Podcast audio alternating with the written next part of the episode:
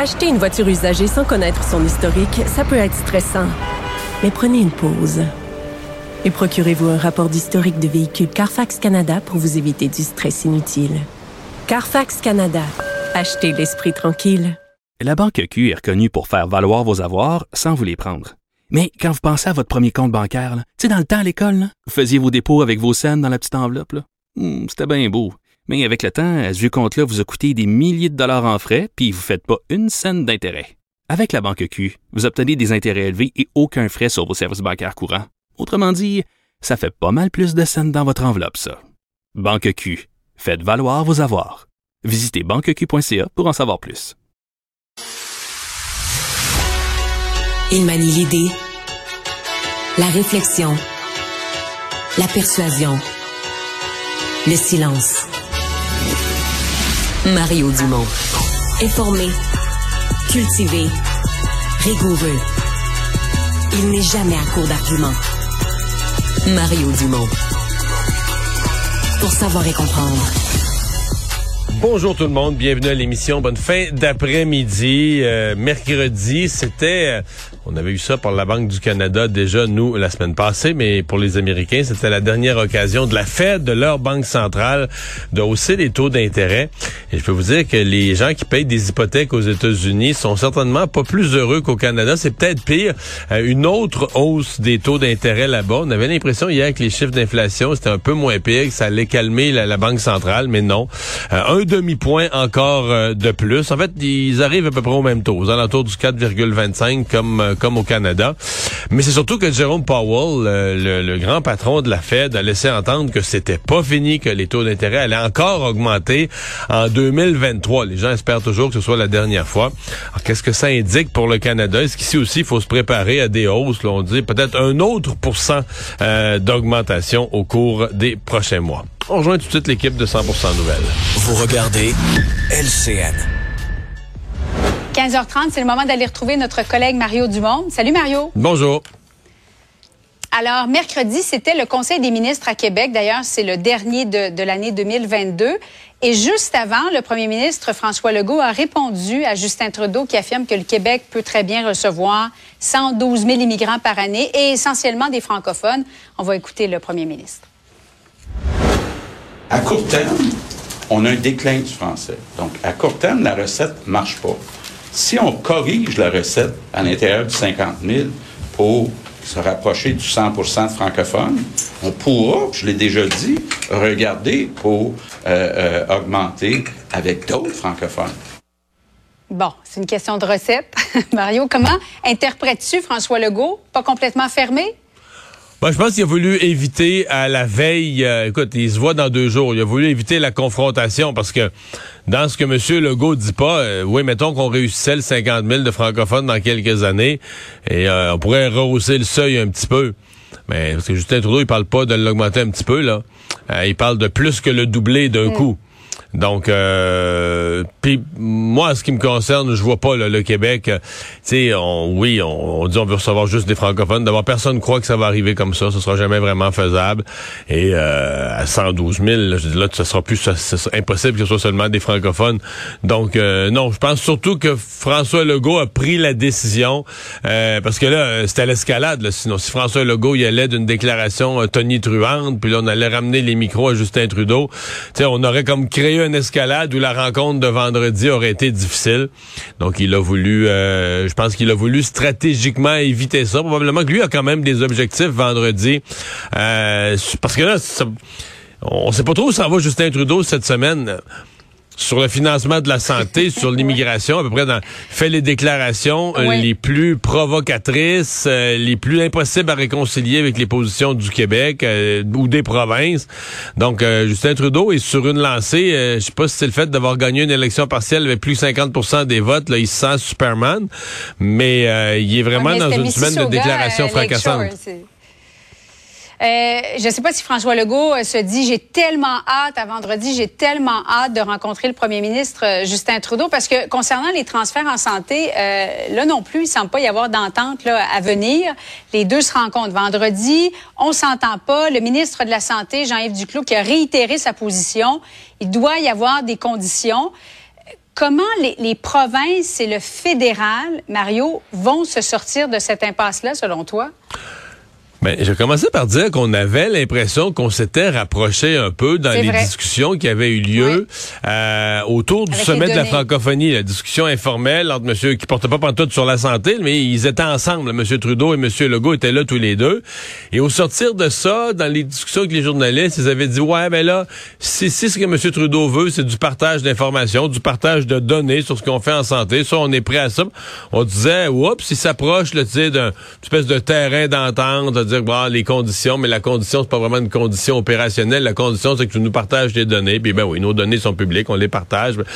Mais là, euh, c'est plus ça, c'est que là, Justin Trudeau, essentiellement, a dit hier, ben là, dans la santé, moi, je suis même plus intéressé à faire une entente, là, dans des, conditions actuelles. Euh, ça marche plus partout. Donc, a pris carrément le, train, le débarqué de ses rails volontairement. Euh, laisser entendre aussi, là, tu sais, c'est vraiment une ben, un vote de non-confiance envers les provinces, de dire, ben, nous, on ne donne plus d'argent aux provinces, là, ils les règlent pas les problèmes en santé, puis sous-entendu, ils les régleront pas plus, même si on leur donne plus d'argent. Donc, nous, faut qu'on leur dise quoi faire.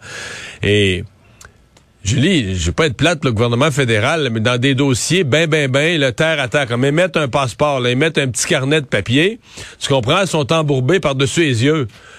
On s'entend-tu que dans des dossiers complexes comme la santé, où à un moment donné, il y a plus de monde malade, puis le mois d'après, il y a plus d'enfants malades, puis tu joues avec la vie humaine, faut que tu gères des hôpitaux partout sur les territoires des provinces. Si le fédéral n'est pas capable d'émettre ses passeports, de faire le donneur de leçons pour gérer des systèmes de santé, calmez-vous, là. C'est pas très crédible. On envoie des dossiers d'immigration à des, des, fonctionnaires fantômes. Bon, alors à suivre donc rencontre très attendue entre les deux euh, ce vendredi. Euh, Mario, le décès de la petite Maria, 7 ans, et on a vu cet après-midi euh, son visage. Euh, c'est pas croyable de voir ça. Puis je t'ai entendu ce matin dire, on fuit, sa famille fuit la guerre pour venir à Montréal, puis se fait tuer au, au coin d'une rue en allant à l'école avec son frère et sa sœur. La mairesse de Montréal, Valérie Plante, s'est rendue sur les lieux du drame cet après-midi. On va l'écouter ensemble tout le secteur est sous pression parce que c'est un quartier densément peuplé. Il y a plein de familles ici, mais en même temps, il y a des entrées, des sorties de ville. Alors, il faut trouver des solutions, mais il faut aussi que les gens se responsabilisent, que les, les moins vulnérables de la route pensent, aient toute leur attention sur la route pour les plus vulnérables. Il y a une petite fille qui est morte. Dans les derniers mois, il y a des personnes aînées qui sont décédées sur les routes parce qu'il y a eu des collisions avec des voitures si on élargit le débat, c'est vrai que la cohabitation, c'est difficile à Montréal en ce moment. C'est difficile pour tout le monde, pour les piétons, pour les automobilistes, pour les cyclistes. Comment tu vois ça? Moi, je trouve que les piétons sont les grands euh, sont les grands oubliés. Là. il reste que je sais que la mairesse parle de mhm. cohabitation. Puis là, il y a eu beaucoup de décès de piétons, semble plus conscientisé, mais personne l'appelle la mairesse des piétons. Là, c'est la mairesse des vélos. Euh, plusieurs des pistes cyclables qui ont été rajoutées. Ça aussi, la ville, ils disent non, non, non, mais plusieurs des pistes cyclables qui ont été rajoutées rendent la vie beaucoup plus difficile. Moi, je le vois juste à côté d'ici. Là. Euh, les gens qui sont en fauteuil roulant, évidemment, quand tu sais, quand t'es grand comme moi, t'as des grands pattes, tu mesures six pieds, puis tu marches vite, tu t'en sors. Mais je regarde les gens handicapés, les gens en fauteuil roulant, les gens âgés, traverser. Là, la piste cyclable, eux, ils s'arrêtent pas. Là, ils passent à rouge, ils passent, ils passent, euh, ils s'arrêtent pas au, au, stop. Donc là, les piétons, il faut être des yeux tout le tour de la tête. Donc la vie et puis, qu'on le veuille ou non, il y a les chantiers. Puis là, dans ce cas-ci, on le sait pas où allait cet homme. On le saura peut-être un jour, mais il semble que c'est le genre de rue proche du pont Jacques-Cartier qui sont utilisés par les gens forcés de contourner le tunnel fermé. c'est des euh, raccourcis GPS. C'est le GPS qui nous ben, donne GPS t'amène là, mais GPS t'amène là parce que tout est en chantier, tout est fermé partout. Fait que le GPS, le Google Map ou le Waze, là, il trouve un chemin dans les rues qui sont encore ouvertes. Puis t'amène sur des rues résidentielles avec deux problèmes. Un, quartier, là on le voit très bien, un quartier complètement résidentiel, deux, trois écoles aux alentours, etc. Mais en plus, ton Waze ou ton, ton Google Maps t'amène peut-être dans une rue mhm. que tu connais pas. Tu sais, la plupart des gens ont une espèce de, circuit habituel, puis ça, tu le connais, puis tu sais où sont les arrêts. mais je regardais sur les images de nos caméras, et puis pas super visible le signal d'arrêt. Évidemment qu'il faut être attentif, il faut tout voir, puis quand on conduit, mais il est pas super visible. Donc, tu amènes des gens qui sont jamais passés là, là, sont un peu pressés, s'en vont travailler. Donc, ça justifie pas l'accident. Mais tu sais, les accidents, souvent en aviation, ils disent les accidents arrivent quand une accumulation de toutes sortes de problèmes arrive en même temps. Mais si t'as quelqu'un qui est devenu impatient parce qu'il y a des travaux partout, puis euh, qui en plus est sur une route où il est pas habitué, qu'on l'a amené, puis en plus une route résidentielle, là tu mets tout ça bout à bout, puis là ben une catastrophe arrive, puis les beaux yeux bleus qu'on a vus sur la photo, la petite fille de 7 ans, aura pas d'avenir. Là, c'est c'est l'impossible, c'est l'impensable qui se qui se produit. Tu sais, c'est évidemment c'est un appel à tout le monde, aux automobilistes. La mairesse le dit, l'automobiliste lui il frappe un piéton, c'est pas lui qui il, se fera pas tuer. T'es le moins vulnérable sur la route, mais euh, c'est une euh, les accidents arrivent. Bon, que le type ne se soit pas arrêté, ça, c'est ça aujourd'hui. C'est une leçon pour tout le monde. Euh, c'est ça aujourd'hui qu'il met dans l'embarras. C'est ça qui fait que la nuit prochaine, il va coucher en prison. C'est le fait qu'il ne se soit pas arrêté comme on a le devoir de le faire. Et c'est un, rappel euh, brutal aussi d'être oh, vraiment prudent dans les quartiers résidentiels lorsqu'on est au volant d'une voiture et surtout d'un VUS. C'est plus gros et on voit moins bien les, les piétons autour. Euh, Mario, à l'approche du temps des fêtes, le directeur de la santé publique, le docteur Luc Boileau, a tenu un point de presse à 13 heures aujourd'hui et ce qui inquiète en ce moment, c'est la COVID. C'est pas l'influenza, c'est la COVID. On craint une remontée et il va d'une mise en garde aux Québécois. Si vous avez des symptômes, là, allez pas dans vos parties de famille. Crois-tu que les Québécois vont respecter ça alors que ça fait deux ans qu'on n'a pratiquement pas de Noël? c'est ça la difficulté, c'est que il y a une mm. espèce de volonté, mais en partie. Je, je, pense que quand il fait des, des, des, des, recommandations en partie, mais je pense que ça va être entendu. Moi, j'ai aimé sa façon de parler aujourd'hui. J'ai trouvé qu'on a découvert un autre docteur Boileau, euh, plus direct, des propos mordants. J'ai pas le mot à mot, mais à un moment donné, euh, il a dit quelque chose genre, tu veux pas être le cave là, qui va infecter puis qui va rendre les autres malades.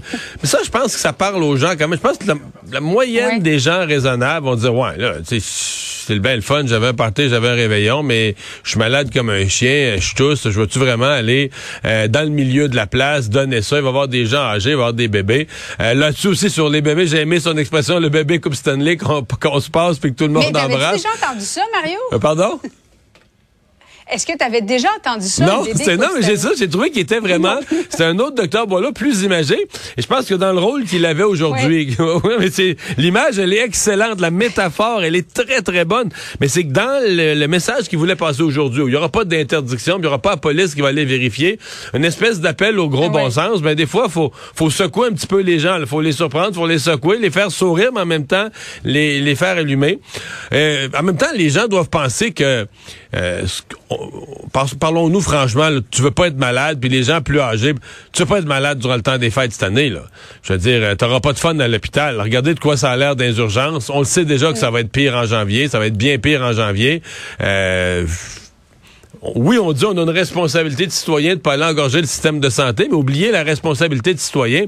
Voulez-vous vous-même avoir besoin du système hospitalier dans les prochaines semaines? Me dire que si, euh, si on peut l'éviter, vaut mieux l'éviter. Effectivement. Merci beaucoup, Mario. Bon après-midi à toi. Au revoir.